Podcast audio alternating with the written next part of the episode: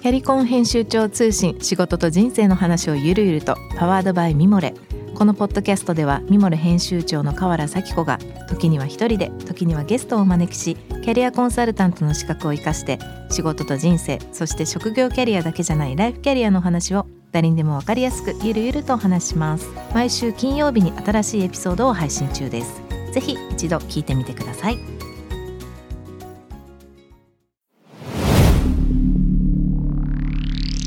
Spinner. こんばんは、ナビゲーター中道大輔です。えー Vision to the Future。日本のカルチャーを作り出すもの、こと、人の魅力を引き出し、世界に向けての価値観を共有するクリエイティブプログラムです。うーん、ちょっとね、先日気になるニュースが出てまして、あの、日本もね、やっとコロナに対しての対策というか、ワクチン6月の後半7月ぐらいから一般開始1日約100万回目指すなんておっしゃってましたけど首相。本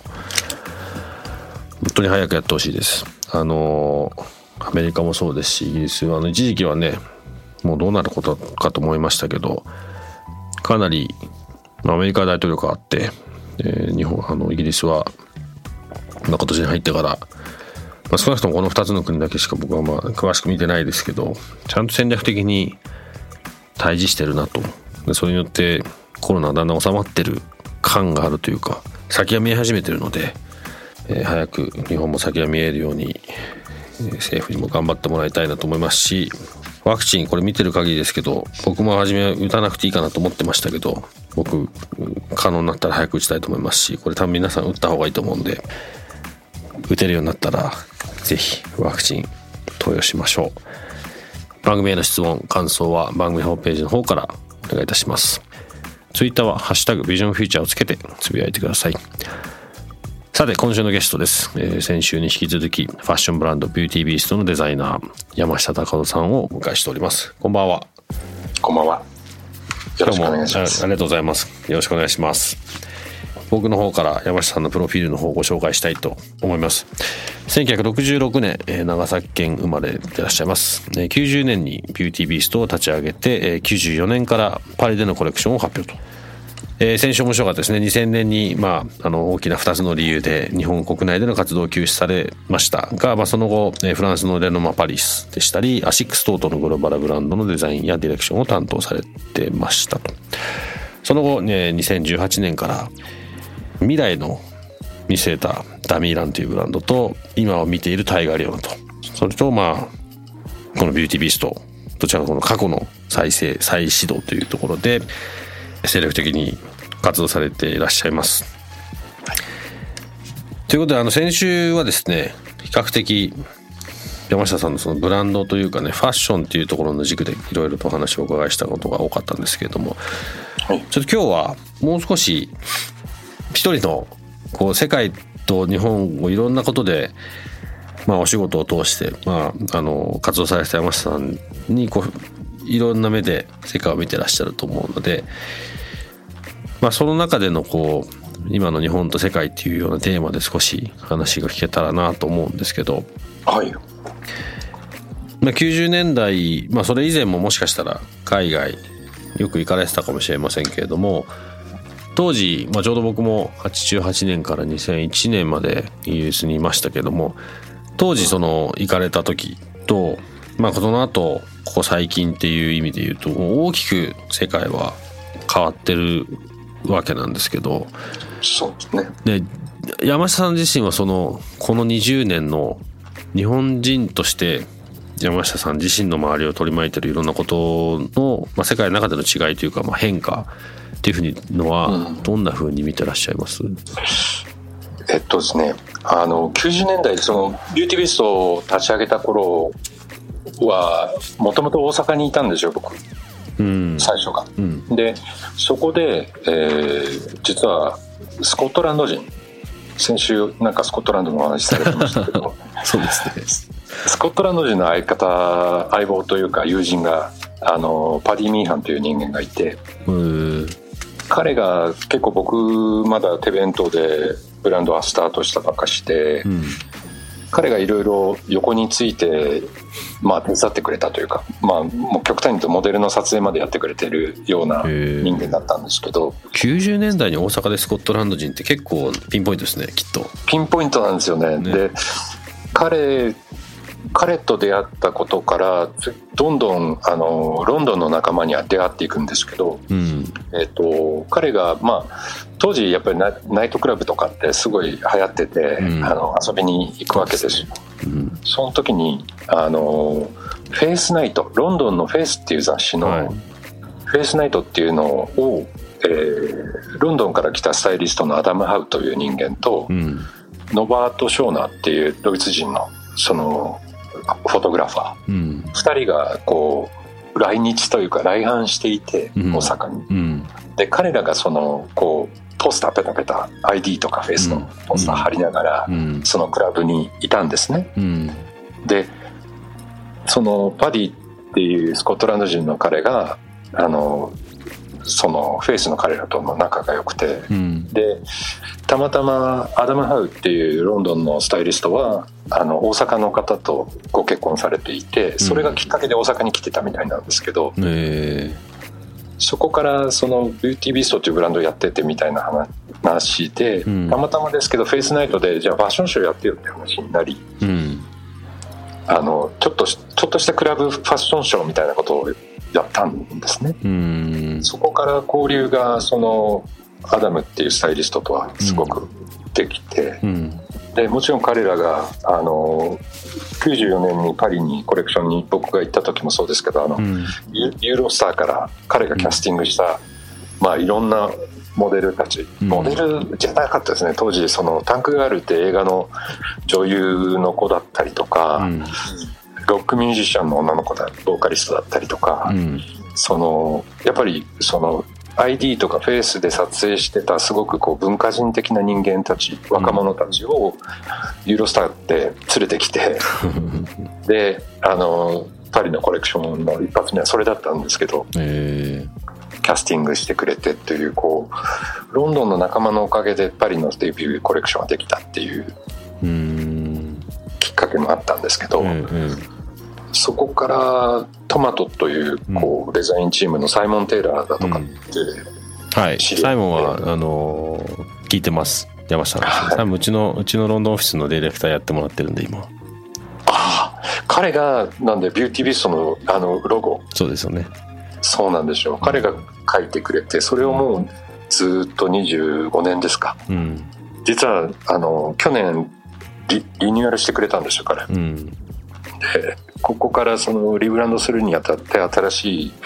ロゴでいこうっていう感じで、うん、あのその時は LINE, LINE, LINE ビデオ。で彼とこう LINE でつながってまあもうコロナ禍だったんで、えー、あの話をしながら、うん、新しくそのブランドネームを彼が作ってくれて、うん、またそれを大事にあのどんどん出していくみたいな形なんですけど。うん。まああのそうですね。パパディ・ミーハンっていうそのスカットランド人が哲学的な人間ですごくこうやっぱりケルト民族というこうなんていうんですか誇りが彼の中にはあって、うん、で東京に上京してきて東京コレクションやったりとかっていう流れの時も例えばあのクリストファー・ネメスって当時まだあのご健在だったんですけど、うんうん、クリスとかも一緒にこう飲み仲間みたいな形で交流があって、うん、そのいろんなこう90年代ってこう変な意味日本にいながらでもグローバルな会話がすごくできて、うん、で民族間のその面白話というと変ですけど、うん、その違いであったり、逆に共通点日本人とそのケルト人の共通点みたいなのを彼はすごく主張してましたけど、そういう話がすごく刺激的でしたね。うん、でたまたまなんですけどなんでそういうネットワークができるかというとその僕の姉が僕が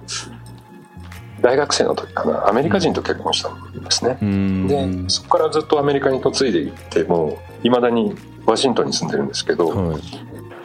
英語が喋れないとダメだなと思ったんですよね大学生の時に。要は義理の兄がアメリカ人なんで、うんうんうん、自分が思ったこと、ね、うん、伝えないとこれはまずいっていうので、結構こう海外の人とはどんどんどんどん交流取って、まあ、それこそ大阪のノリですけど、うん、うん、海外の人にも毎度みたいな感じで「どないしてまんねん」みたいな感じで話しかけてすごくこう。なんていうんですかねそヨーロッパも似てますよねそういうとこって。道を、道行く人にこうオープンに会話ができて、うん、そうですね。そう。同じ価値観をシェアできるっていう、その文化性っていうのが、ちょっとアメリカ人とはまた違いますけど、うん、そこにこうヨーロッパ人への愛着というかすごく共感がありながら、っ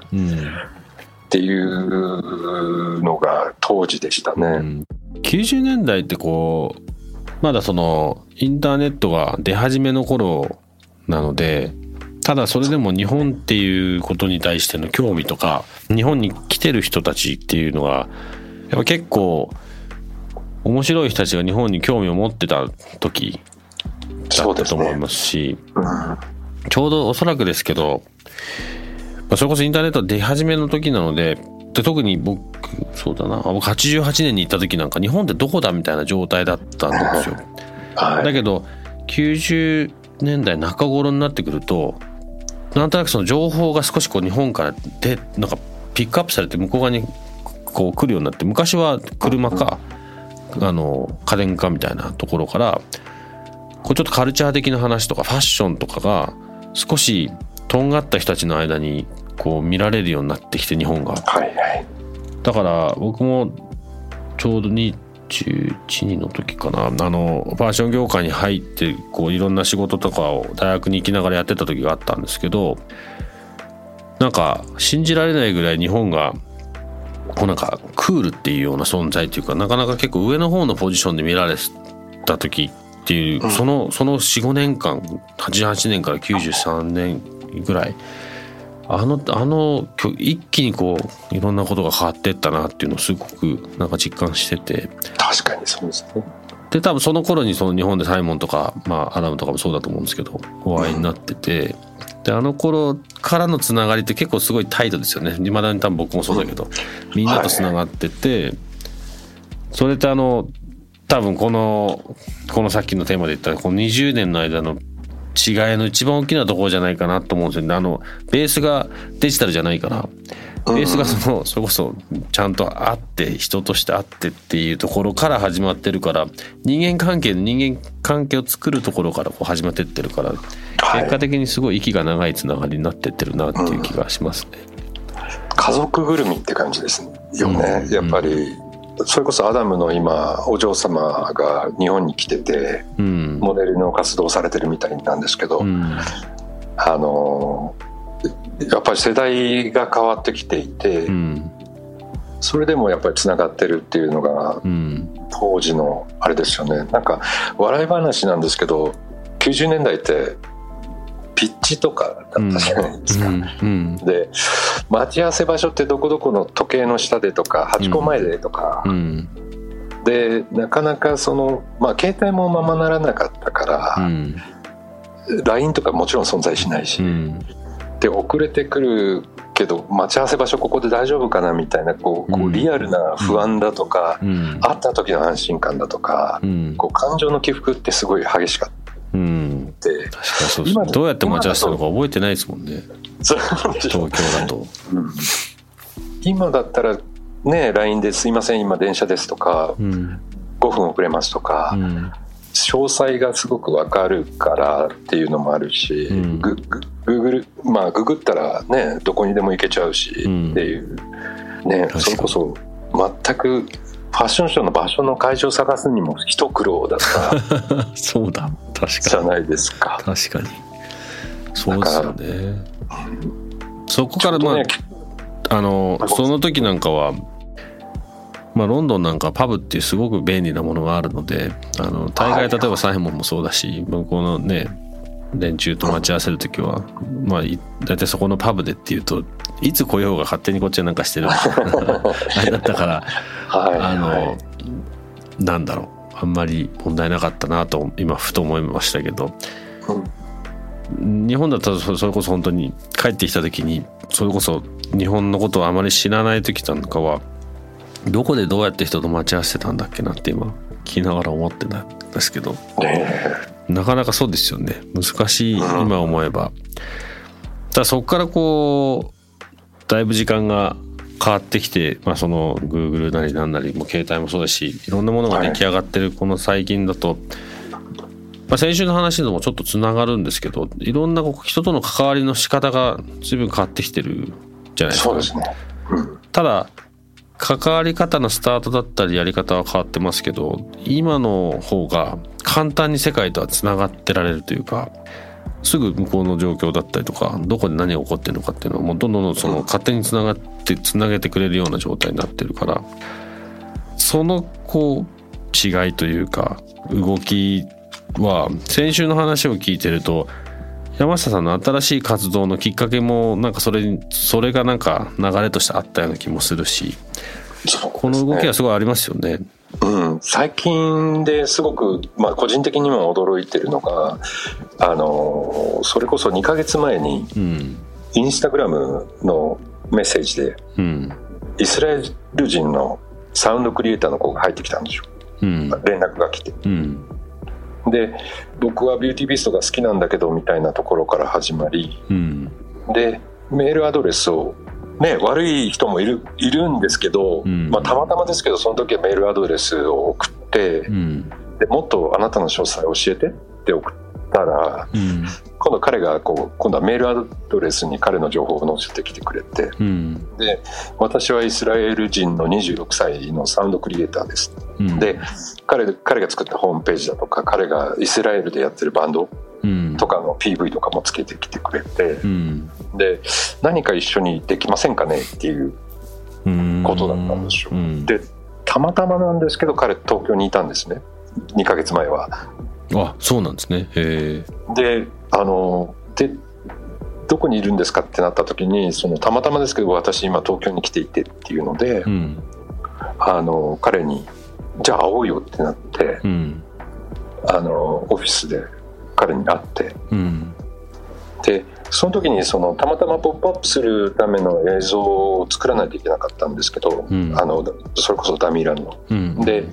そうすると彼にこうコンセプトとかの説明をしたら「いや僕音作りますよ」っていうので、で彼撮影にも来てくれて、でストロボって曲を一緒に作ったんですけど、そのカメラマンが撮影するストロボに反応するグラフィックの T シャツだったんですけどね、そのストロボのビープ音を彼がサンプリングして、でそのもっとこうシネマティックな音にしたいとかそういうのもやり取りしながら、今ってこうパソコン一つで彼作っちゃうんで、うんうん、その40秒ぐらいのその PV 用の音を彼が作ってくれたんですよ。へでそれがきっかけで彼もイスラエルに戻ったんですけど、うん、あの未だに LINE で彼とやり取りをしていて、うん、でもともとその90年代実はその Bad News Records さんっていうところからそのビューティービストサウンドトラックとして音楽を作って出してたんですね。でそのことも彼知っていてでこれからちょっとビューティービストのサウンドトラックまた作りませんみたいな話を彼としていて、なんでそのそれこそあれですよ SNS でたった2か月でで価値観があった人間と、いきなりこうなんていうんですかサントラを作るみたいな流れがこの2か月で起きてるんですよ。だから先ほど話したアダムとかってもう何年もかけて、それこそしょっちゅう会えるわけでもないし、何年もかけてこう付き合ってきた人間と、かたやこのイスラエルから来たこのリアブっていう子なんですけどリアル・ベントゥーレっていう、リアブとかはいまだにこうまあそれこそタイムラグがあっても時間ね、夜と昼のタイムラグがあっても、どうしてますかみたいな感じでお互いにやり取りをしていて、でサウンドソースを彼にこうメールで送ってで彼が組み立てたものをどう思うっていうのでなんか今ちょうどトラサウンドトラックっていうかアルバムを作っていこうとしてるんですけどすごいこうなんていうんですかね。先ほどの話じゃないんですけど距離がないっていうか、うん、だからもう確実にこれはこうこのインターネットの普及によってできる新しいクリ,、クリエーションというかクリエーションのスタイル、うん。うん、ししかも、まあ、片や僕55歳で片や彼は26歳っていうこう、世代も全然離れてるんですけど、うん、彼にとってこう新鮮な音源であったりとか、うん、で逆に僕にとってはすごくなんていうんですか美しいメロディーだったりっていうのが彼から出てきたりとかっていうのがこうお互いにこうこれはまた洋服と違う形なんですけど、こう音というところからコミュニケーションがやれてるっていうのがまあ本当こう今の時代なんだなっていうのをすごい感じるんですよね。今のやり方っていう意味で言うと全然昔とはこういろんなリレーションシップの作り方は変わってきていますけどその中でこう、まあ、僕の中での一個テーマとしてはそれだけ可能性があるので日本とか日本人とか日本のあるカルチャーみたいなものはまあ僕らの考え方の中にあってそれをもっともっと発信していく必要があるかなと思うんですよね。比較的僕ら、まあ、日本の良さみたいなこととか日本人の考え方は海外の人がその良さに気づいて、まあ、見つけてくれてで結果向こうにどんどん発信されてるっていうような状況がちょっと多いかなっていうふうに思ってるんですよ。だそれをやってるだけじゃダメで山下さんみたいにこうどんどんどん自分でいろんなことをコネクトしながら、まあ、過去の話もそうだしそれをまたもう一回今にも戻あの繋いでったりっていうこともそうだしそういうことをやっていかないといけないっていうふうに思っていてそういう意味でまあおそらく山下さんそこまであの意識してそういうふうにされてるわけじゃないと思うんですけど僕なんかちょっとやっぱ危機感だと思うんですよ。今のこのままいっちゃうとどんどん日本のカルチャーが日本人のもともと持ってる文化とか考え方がすごくこう平坦化されちゃってるような状態というかなくなっていく可能性が高いと思ってるのでもうそれは世界の中のみんなに対して何かをしよう。さっきの、まあ、さっきの話もそうだし先週の話もそうですけどユニクロを別に悪く言うつもりないです。ただユニクロみたいなことに全部がなっちゃうと先週の山下さんの表現で言えば一つ一つの単語とか文章を世界中が欲しがってるのにそれ自体が全部なくなってくような状況。だから僕らの大事な部分が少しこう継続できなくなって結果なくなってっちゃうっていうようなことが多くなる。特に例えばアパレルの業界で言ったら日本にしかできない色の出し方だったりそれを出してくれてた職人の人たちがまあ結果すごい仕事がなくなっても辞めなきゃいけなくなっちゃったみたいなすごく一個の例ですけどなんかそういうことの可能性を広げるためにも僕らまあ間に立てる人っていうのはもっとやらなきゃいけないことがあるんじゃないかなっていうのはちょっと思ってて、はい、その話ってどう思われます？今の話聞いて。うん、そうですね。もう率直にこうなんていうんですかね、うん、か過去にとらわれすぎる。過去の常識。自分が常識だと思ってる過去の常識だったりしきたりとかを重んじすぎるがゆえに今必要ないものになっちゃった人たちっていうのもいると思うんですよ。その、すごい技術を持ってるんですけどそれに固執しすぎるがゆえに周りが見えなくなって、それをこうなんていうんですかねその過去からある着物の文化だとかコレオグラフィーあの墨絵だったりとかもそうなんですけど、うん、その技術とかそのニュアンスだとかその趣とかっていうのが大事だと思うんですけど、うん、いやその墨墨でそのグラフィティを描いちゃダメだみたいな、うん、どっかこうなんていうんですか線を引いちゃってるっていうか日本人側からして、うんうん。すごいわかります、ね、文文化財化しちゃっていて、うん、その文化財を維持するために無駄なお金を使ってるんではなくてうん、あのなんていうんですかねその技術だとかを今にしょもう一回しょなんていうんですかね召喚するというか進化もそうですねそうですね進化させてもっとそのグローバルな広い視点で、うんコミュニケーションに使えばいいのになっていうのはその日本に対して僕が感じることですね、うん、日本人だからそれは言っていいと思うんですよ、うん、だからそのなんていうんですかね。例えばイギリス人がこう見よう見まねで筆でこう書く書いてこれでグローバルにそれが評,、まあ、評価されたとして、うん、でもそれはなんていうんですか日本発信ではないわけですよ、うん、テクニックだけを学んでやった、うん、あの洋服の世界も同じなんですよね。洋服として考えちゃうと日本はこう着物の文化だったから、結局こう洋服っていうものって西洋の服を見よう見まねで組み立ててるに過ぎない感覚なんですよ。うん、じゃあそこにそのそれこそデニムリーバイスをやられてらっしゃったというのであればその愛で藍染めの本質だったり、例えば抗菌作用があったりするじゃないですか、愛とかも、そういうこう時代に合った着眼点と自分たちの文化のリソースをうまくこうミックスさせて、新しい表現に日本人に向けてだけではなくて、グローバルに理解できるようなこう通訳というかのされたものづくり、表現っていうのを発信していくことが、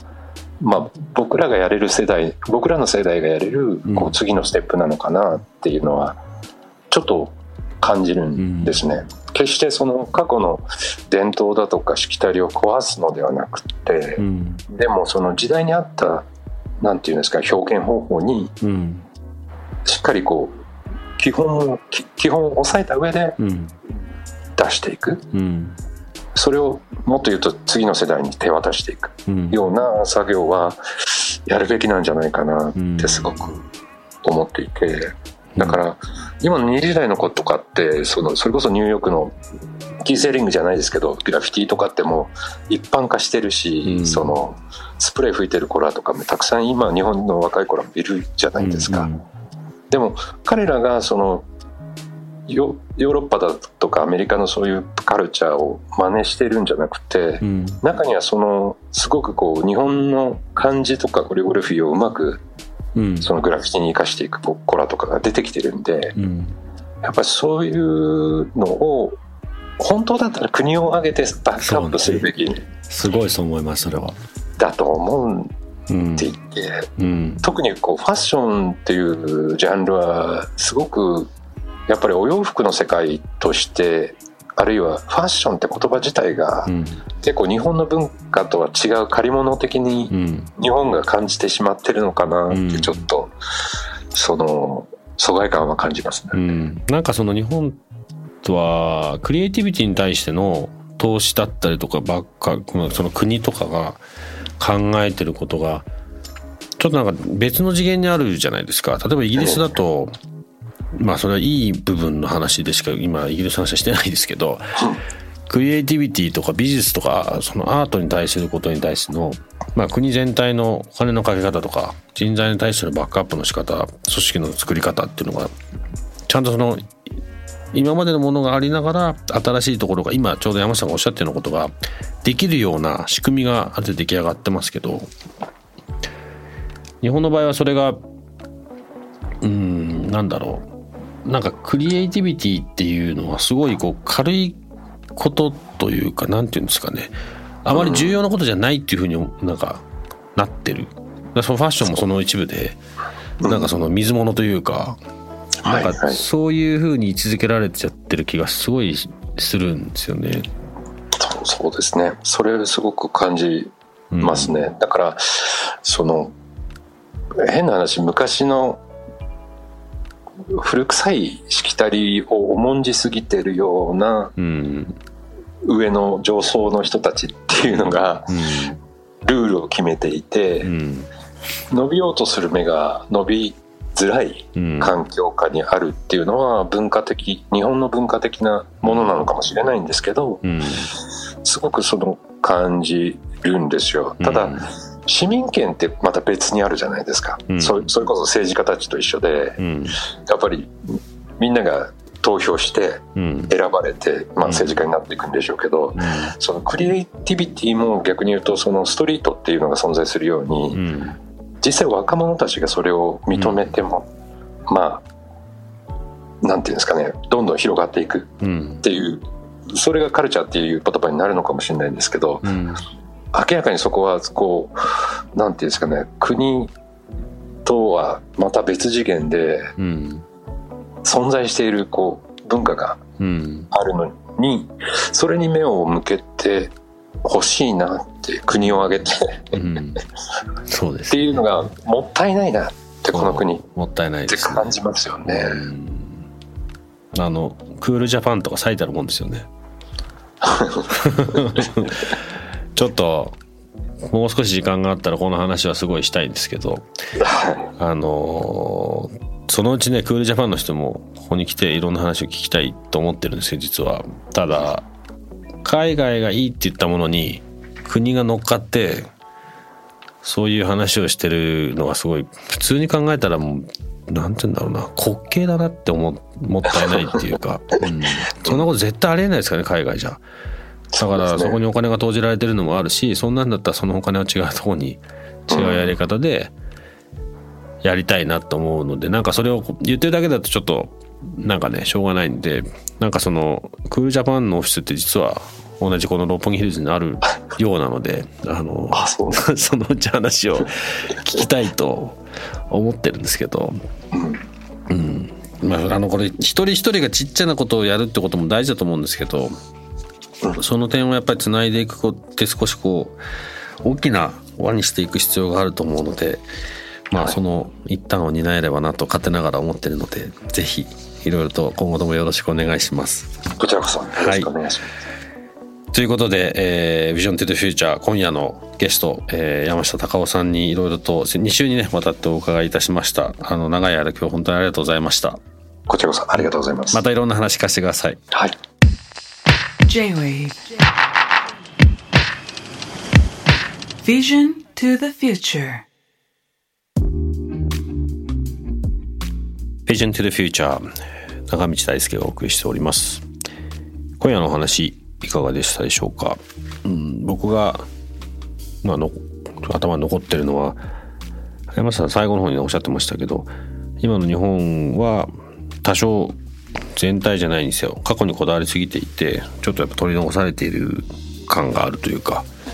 今の時代に合わせて進化をしていかなきゃいけないんだよねっていうことに対して、まあ、非常に共感するメッセージだったなと思いました。うんまあいろんなことを共有できた気がしますけど最終的にやっぱ今僕らもったいないなっていう共通認識は持てたかなと思いますしやっぱ何かしらのアクションをね僕も含めて番組も含めてできる人たちとできることをやっていきたいなというふうに思いました。番組の感想質問は、えー、ぜひ番組のホームページからお願いいたします。ツイッターは、えー、ハッシュタグビジョンフューチャーをつけてぜひつぶやいてください。それでですね、えー、番組のインスタグラム始まっております、えー、ちょっとまだまだ全然出来上がってないんですけども、えー、もし、えー、お時間ありましたら見てみてください、少しずつねそちらの方を完成させていきたいと思ってます、えー、ということで Vision to the Future ここまでのお相手は中道大輔でした Thanks for listening. See you next week. Good night.